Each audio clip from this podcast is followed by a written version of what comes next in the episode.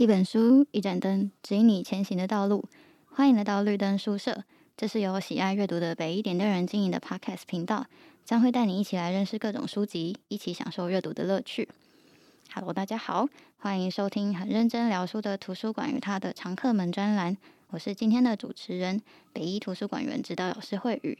今天这集我们来跟廷芳聊聊意外这个主题。好，首先想要问问廷芳，以前参加过什么样的防灾训练呢？那我从国小到高中，每个学期都有地震防灾演练，然后偶尔也会有消防队员来学校办讲座。那从上个学期吧，开始有防空演习，大概是这些。哦，诶，我觉得你 记得蛮清楚的。我以前根本不会记得到底多久一次。演习，然后演习的内容又在做什么？然后你还记得是从上个学期开始有防空演习，所以以前是没有吗？对啊，因为防空演习比较特别，它是就是我们全部人挤到地下停车场，以前没有过。哦。好，那你大概是抱着什么心情参加这种防灾模拟训练的呢？有没有什么疑惑或想法？呃，以前比较不会抱着什么特别的想法，就是很无脑的跟着人群一起走，但是。最近几年长大之后，比较有防灾意识，演练的时候会有意识的去记一下疏散路线。但是我觉得大部分的人心态就像是出去郊游一样，而且 走的路线跟气氛其实和平常升旗的时候差不多，或者是就是像刚刚讲防空演习，就只是把所有人关到地下室而已，然后我们也不知道我们在干嘛。所以我有时候会疑惑这样的。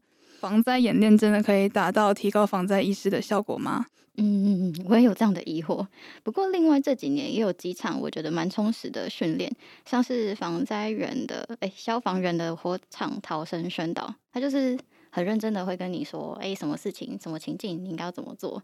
然后，因为他是比较对老师，可能一般就是三十几个人吧一场，然后我不太确定对学学生的话是几千人一起吗？可能。我听过的就是好几个班，可能有一半的班之类的，所以哦，有几百人吧，应该。嗯，我觉得感觉效果好像有点不太一样。然后像呃灭火器的使用，学校也蛮常会训练大家的。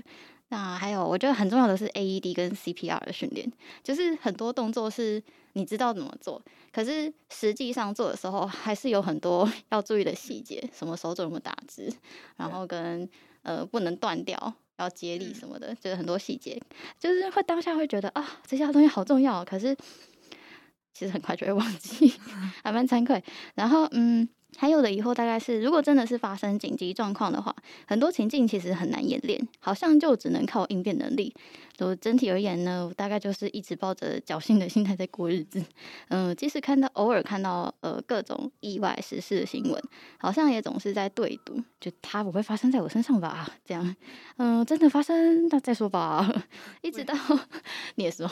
对啊，就是得过且过。好，一直都看了这本《小老百姓的战场行动守则》，给我蛮不一样的启发。嗯，这本书呢，它是二零二零年出版的。作者是日本人川口拓与一个组织叫做 SNT Outcomes。川口拓在作者序的时候介绍自己是危机管理与生存教官，而刚刚说的那个组织呢，则是会提供日本陆上自卫队绳索球员 与战斗技术指导，以及民间企业的保护教育训练等等单位。这本书近年曝光度蛮高的，大概是因为俄乌战争的关系吧。呃，所以蛮多台湾人也会预想，如果自己遇到战争状况的话，该怎么办呢？嗯，基本上学校的这种防战争演习，顶多只会请大家有秩序的到指定位置趴下，其实这样就蛮 困难的。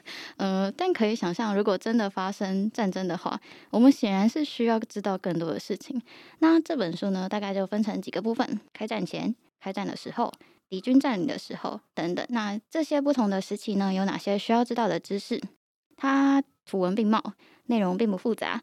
毕竟，如果真的遇到紧急状况的时候呢，简明扼要的几个原则才会真的容易记住并且执行。好，因为廷芳也看过这本，对吧？所以想要先请你跟大家分享一下你印象比较深刻的部分。那我之前也是听 podcast 的时候听到这本书就蛮有兴趣的，然后寒假逛书店刚好看到，就顺手翻了几章。然后我印象最深刻的是在占领下的生活中这一章有提到女性绝对要保持低调。要把头发剪短，那也可以直接剃光，然后也要穿很脏不起眼的衣服，不要展现出第二性征，行动时也不能引人注目。那这是因为在战场上经常会有士兵强暴妇女的事件，然后保持低调，然后掩盖自己的性别特征，可以帮助女性保护自己。虽然我本来就知道士兵有可能会强暴妇女，但我从来没有想过，如果今天我家被占领，我也有可能会变成受害者，然后更没有想过要如何保护自己。那另外，书里也有讲解被俘虏的百姓会如何处置，作者他描写非常的详细。包括手脚会被束带或者绳索捆绑，甚至有可能会被布袋盖头。那实际被盖头的时候，每次呼吸都会感受到袋子贴着口鼻，很难呼吸。那这种状况会令人非常不安。那被俘虏之后，有可能会被收到收容所，但比较糟糕可能是被当成敌军拍摄宣传片的道具，然后被他们枪毙。那虽然以前有看过类似的电影情节，但是真的看到这样巨细靡遗的文字叙述，感觉更恐怖。真的是好可怕，嗯，然后另外开战前我们该有什么准备的这个章节，我觉得呃预先约定紧急集合点这个蛮重要的，我以前也没有想过，呃，我们现在都已经习惯用网络来联系亲友，再不然打电话也可以，但很多紧急状况其实这些联络管道都会被切断，所以呃预先跟家人约定紧急集合点的重要性就显现出来了。如果是大家在上班、上学、四散各地，又无法联系上彼此的时候，我们要怎么办呢？在哪里集合最好呢？通往集合的路上，如果交通网停止运行，大家都知道路怎么走吗？如果走到集合点 A，是要在它的正门集合，还是它的哪个地方呢？如果点 A 不安全了，下一个顺位的集合点 B 是哪里？如果大家是聚在一起的状态，接下来我们要去哪里避难呢？家里安全吗？另外，像是随身救急包里面该有些什么呢？战争状况时，家里附近有哪些避难点呢？哪些地点容易被攻击？呃，书里提到敌方当然会攻击人多聚集处，所以反而乡下郊区会更加安全。等等等等，其实有蛮多细节问题可以思考跟事先计划的。这我觉得 真的应该跟家人好好讨论一下。嗯，我蛮好奇，就是廷芳看完这本书之后，有跟谁讨论过紧急集合点的吗？那我有和妹妹讨论过。那你们有讨论定在哪里吗？如果是在住家附近的话，我会定在我们家对面的国中，或者是附近有一个比较大的运动公园。那如果是在学校附近的话，应该是在介寿公园或是大安森林公园吧。我们比较熟悉的是信义路的那个出口。嗯，那如果是从学校走过去的话，你知道路怎么走吗？嗯，我知道，介寿公园就在学校隔壁，很快就可以到。那大安森林公园沿着信义路一直走的话，也可以走到。如果是在住家附近的集合点话，因为我家住在林口，太远了，然后用走的感觉有点不太可能，所以，可是我也是知道路。诶、欸，你是指不用看地图你就知道怎么走到林口吗？大概是知道，因为如果高速公路的话，完全会走；然后平面的话，可能会迷路一下，但呃，大体的方向应该是不会错。哇塞，真的很惊人！因为嗯，所以其实你不是个路痴，对不对？对啊，应该不算。哎，那你平常会刻意去记自己，呃，不是每天会经过的路线，但你偶尔会去，或是第一次要去这样子吗？那些路怎么走？嗯，如果是第一次去，我还是会看地图，然后我会尽可能的就是记一下。我最近很努力在记，把台北的那个路记起来。台北超大，但对啊，我熟的还是有点比较局局部这样。那你是会记路名吗？还是会记标的、建筑物之类的？通我通常会记路名，这我觉得这蛮有趣。就之前跟朋友一起。在街上走，我们就在看地图。然后我是记在可能忠孝东路一百巷转左转，然后他是记什么什么火锅店要左转。我就是每个人的习惯就蛮不同，很有趣。哎、欸，那你朋友有说如果那家火锅店倒了的话怎么办吗？对，我有问他，然后他就说，那他会就是他在看地图会多找两个，就两三个点，哦哦、然后就是一那个分别看。可是我我觉得，呃，记路名比较简单，是因为他就不会。突然不见，然后或者是如果是巷子的话，它其实也会照顺序排好。哦，我真的是非常佩服会记路名，然后认真把地图刻在脑海里的人，因为我是个大路痴。我的路痴情况是，哎，这里哦，这里这里，呃，我国小到高中三年都在宜兰市生活，但因为我都是给家人接送为主，没有在记录。结果就是我现在都这么大了，我如果是开车或是骑车的那个人的驾驶的话，我其实又不知道哪条路最短或是最好走。如果不看 Google Map，我只会凭一个没什么方向的方向感盲走。但我后来觉得，嗯，如果有 Google Map，那我是不是就更不用记录了呢？廷芳，你觉得记不记录有什么差别吗？嗯、呃，我觉得记录就像如果是非常时期，像战争的话，那记录会就好很多。嗯，但嗯，平常日常 生活，我觉得我其实也觉得那个记自己记录会比较好一点，因为有时候 Google Map 就是可能有些人连方位都看不懂，或者不小心走 走反之类的，然后那样可能就是会浪费很多时间。就如果自己知道自己在哪里走的话，就会快很多。那如果真的要记录的话，你有什么诀窍可以分享给我吗？嗯，台北市哦，我其实也是会地标跟路名一起记，可能就是我会去记哦，我会去记路口，就是每个路口接下来什么，像是敦化南路的话。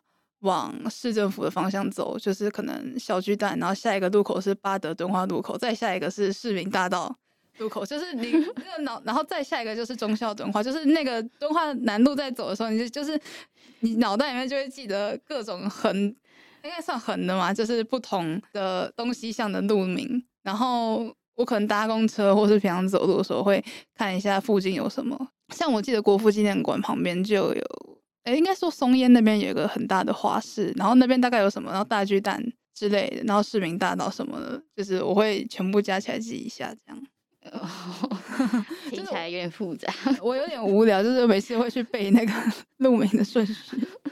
嗯，好，谢谢你的分享，我就努力。嗯。好，我们回到这本书。嗯，诶，再来有一个美国户外活动领域常使用的 STOP 危机管理原则，我觉得也很重要，想要跟大家分享。首先 S 呢就是 Stop，先停止行动；接着 T 是 Think，思考，要整理现况，想想怎么样才能活下去；O 是观察，那个 Observe，观察自己处于什么样的状态，有什么资源，缺什么事物，身体与精神的状态如何等等。最后呢就是 Plan。定定具体的计划。好，所以这个原则呢，基本上就是先让自己冷静下来，好好的执行事先讲好的计划。那如果我们事先没有计划，那就现在计划。我觉得他有提到一点，我蛮认同的，就是要让自己有事情做，这样才不会让自己一直陷入崩溃的情绪状态。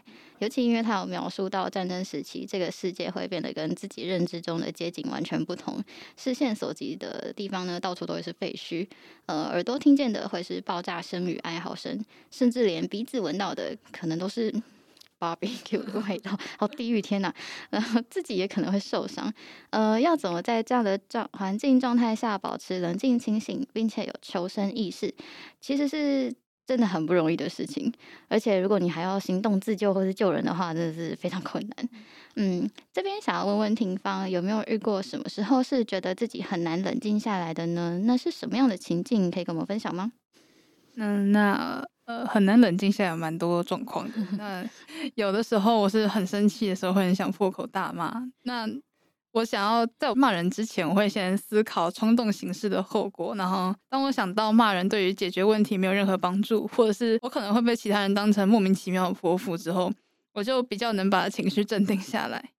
那如果是遇到大考或是比赛前的那种紧张感，我会先调整呼吸，因为我觉得这呃蛮有用的。它一方面可以让我的身体放松，把注意力集中在呼吸上，也能让我暂时不去想接下来会发生的事情。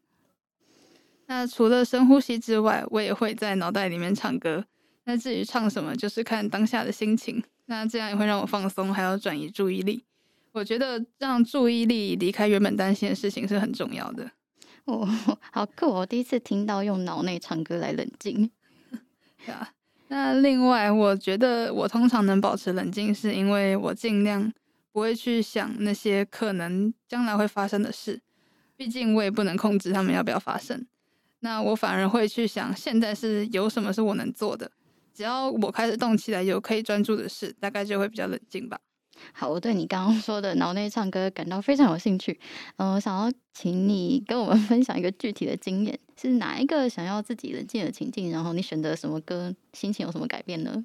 嗯，脑内唱歌是就是我可能平常动不动脑袋里面就会开始自己放歌，我也不知道为什么。然后紧张前的话，嗯，像是学测，呃，好要考学测的那个前面的自习课好了，就是。要考试前，老师就会把我们全部赶出来，因为他们要清场地。然后我们就是在外面等，然后等的时候其实也不能做什么。然后我那时候就是在脑袋里面可能想一些我平常常听的歌，像是可能某些韩团歌嘛，就是那种舞曲。然后脑袋里面开始放，然后是可能就是手脚开始就小小幅度开始跳，然后就是沉浸在那个里面之后会比较转移心情，然后心情会好一点，就是。呃，应该说对我来说，音乐是一个就是蛮疗愈我身心的东西。这样哦，好有趣哦！谢谢你的故事。嗯，好，再来呃，回到这本书，我觉得有一个也很重要的概念是，战争是一段时期，而不是一个瞬间。除非我们当下就死亡，不然这应该是一段漫长看不到尽头的苦难。所以不仅仅是遇到敌袭的当下要怎么办，还有如果我们真的苟活下来了，战场的生活会是什么样子呢？我们的饮食、睡眠，甚至如厕有什么调整，才能增加生存几率呢？嗯，这边书也都有提到，我觉得蛮有趣，是我以前也是没有 想过的地方。然后，诶，后来我刚好看到关键评论网有一篇文章，标题是“借鉴日本引入防灾式的制度，但全台仅一点三万人获得认证，足够吗？”嗯，借由这篇文章知道了防灾士这个角色这个概念，我也觉得也蛮值得分享的，跟大家说说。呃，其实不只是战争，像是地震啊、火灾，反正各种天灾人祸意外，人民都应该有一定的紧急应变能力。而防灾士呢，就是在强调，在一般大家生活的社区当中，应该有这样的统筹角色。虽然大家一般可能想到社区组织就想到里长，但显然一个里这么大，即使里长有这样的救灾能力，他一个人也忙不过来，所以才会有防灾士培训制度这样子。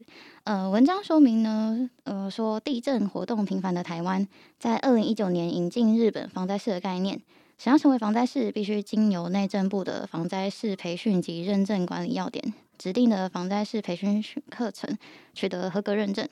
除了基础急救措施训练及实作，也纳入国内灾害经验及特性、社区防灾工作推动与运作等不同的面向。成为防灾士以后，由于具备防灾基本知识技能，平时就可自主协助家庭、社区及工作场所推动防灾活动。当灾难发生时，可以在政府救援到达前，协助初期的灭火救助、避难疏散、灾情查。通报等等灾害的呃应变措施，灾后则可以参与避难收容及灾民照顾，并协助地方政府组织复原重建。呃，文章说，台湾的防灾教育训练协会秘书长马世元推算，以社会条件相似的日本为例，目前人口数为台湾四倍的日本，拥有二十三点五万的防灾士。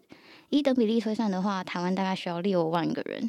更细节的部分提到，防灾士的需求并不是看县市的总人口，而应该以县市政府的避难场所及最大收容人数为基础，定出所需的防灾士人口比例。举例来说呢，某县市拥有二十处最多可容纳五百人的避难场所，若规定防灾士至少需要占每个避难场所最大收容人数的百分之一，那就代表该县市人数需要有一百个防灾士。所以台湾的防灾士其实非常不够的。那截至二零二二年九月底统计呢，国内有一三六六五位防灾士获得认证，而且县市分布有严重的落差。诶，那么如何成为防灾士呢？内政部的网站上面写，参训人员完成基本课程及进阶课程，并经学科及术科测验合格后，使得认证资格。诶，这个培训课程大概十五个小时，什么样的内容呢？包括呢基础急救训练、急救措施实作。防灾是职责与任务，我国灾防体系与运作，我国近年灾难经验及灾害特性资讯掌握，运用于社区防灾计划，个人与居家防护措施含情境练习，社区防灾工作与推动与运作，还有社区避难收容场所开设与运作，叭叭叭，好，跟前面刚刚那个文章讲的差不多。诶，统计至二零二三年的二月呢，认证人数到了一万六千多位。虽然人数确实有成长中，但显然还是远远不及文章之前提到的六万这个数字。在培训机构的部分呢，台北市有三个地点，一个是社团法人台湾物业设施管理协会，地址是在台北市中正区忠孝东路一段五十五号三楼。第二个呢是财团法人台湾世界展望会，地址呢在台北市文山区宝仪路一百二十九号五楼。第三个呢是社团法人中华民国红十字会，地点呢是在台北市万华区艋舺大道三百零三号。新北市的话呢是由社团法人中华基督教救助协会训练，地点呢是在新北市永和区保生路一号二十楼。呼吁大家，如果有余力的话，可以成为防灾种子。详细的开课时间呢，大家可以自己上网查，或者是直接打电话问机构都可以。好的，这边就想问问廷芳，你觉得防灾士需要哪些特质吗？或者说什么样的人适合成为防灾士呢？那我觉得最重要的是要冷静，要保持冷静，才能有接下来要做的事情。那其次，我觉得有管理经验或是相关能力的人也是很适合。那因为我觉得这样的人，他比较了解如何分配职务给适合的人，而且他们对于团体内有人内讧或者不服从的时候，他们也擅长用一些身体语言或是说服的技巧来保持团队间的稳定。那除了公司的主管职之外，某些有魄力的家庭主妇，我觉得或许也可以，因为他们在家中常常要调停小孩之间的争执，或者是指派家事给家人做，感觉他们也蛮擅长管理。嗯，我蛮认同冷静跟有领导管理能力。不过我觉得你对家庭主妇的想象蛮有趣的。那我想要问，呃，你自己会想成为防灾士吗？我自己会，最主要是因为经有有这些训练之后，当灾害来临时，我比较有能力，也有自信保护好自己，那也能保护好我的家人，甚至是邻里或是其他的路人。那除了天灾之外，回到战争的主题，像刚提过俄乌战争之后，大家对全民国防的议题有许多的讨论。那以乌克兰为例，他们从二零一四年开始，各地就有组织志愿的国土防卫队，去年一月就通过专法进行规范。他们的成员有各种职业的人，像是退伍军人、银行行员、中小企业老板、老师。不过他们都是业余的，在防卫队这个部分。他们还是平常有自己的正职工作要做。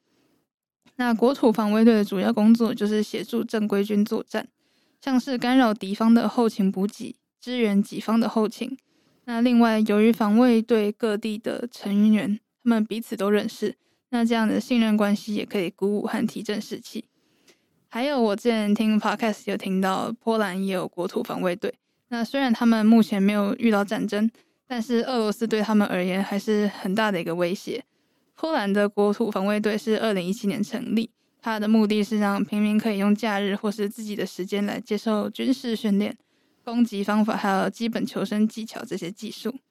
那我觉得战争开始之后，不是所有人都会拿枪上战场，后勤补给还有维持正常生活还是很重要。所以我们就是自己平时也要补充一些相关的知识。那。今天在这边跟大家分享，台湾有类似的民防训练组织。那台湾的部分就是黑熊学院，它的课程涵盖层面很广，像是有了解中国、敌我识别、情报搜集、辟谣与心理建设、卫生与基础救护，还有防灾避难规划等等。那虽然战争时也可以用，那平常我们其实也是蛮需要这些能力的。那黑熊学院在台湾各地都有开设营队课程。我刚刚查三月的课程，那个名额几乎都已经售完了。我觉得这也是一个加强自我防卫还有军事知识的好方法。哦，我第一次听到黑熊学院，谢谢你跟我说。诶，想要告诉大家，如果自觉得自己没有余力，真的成为防灾士或是民防组织的一员的话，我觉得把这些相关讯息分享给亲朋好友也是一份力量。嗯，好，那我们最后回到这本书。它这另外还有提到一些细节，像是如果跟敌人面对面，要怎么投降才能增加生存几率呢？遇到爆炸的时候，大家都知道趴在地上，那具体来说要怎么趴呢？如果自己真的有用枪的机会，那要怎么使用呢？等等等的。好，虽然计划永远赶不上变化，但我个人认为，嗯，如果多知道一些相关知识，还是比较安心一点。好，所以非常推荐大家来预约借阅这本书哦，北一这有这本纸本的。好，那今天的介绍到这边告一段落。今天所聊的书籍会放在资讯栏，除此之外，也可以在 IG 搜寻北一点的人，会有更多不同于 Podcast 的内容。我们的频道也有许多的主题供大家聆听欢迎再度莅临。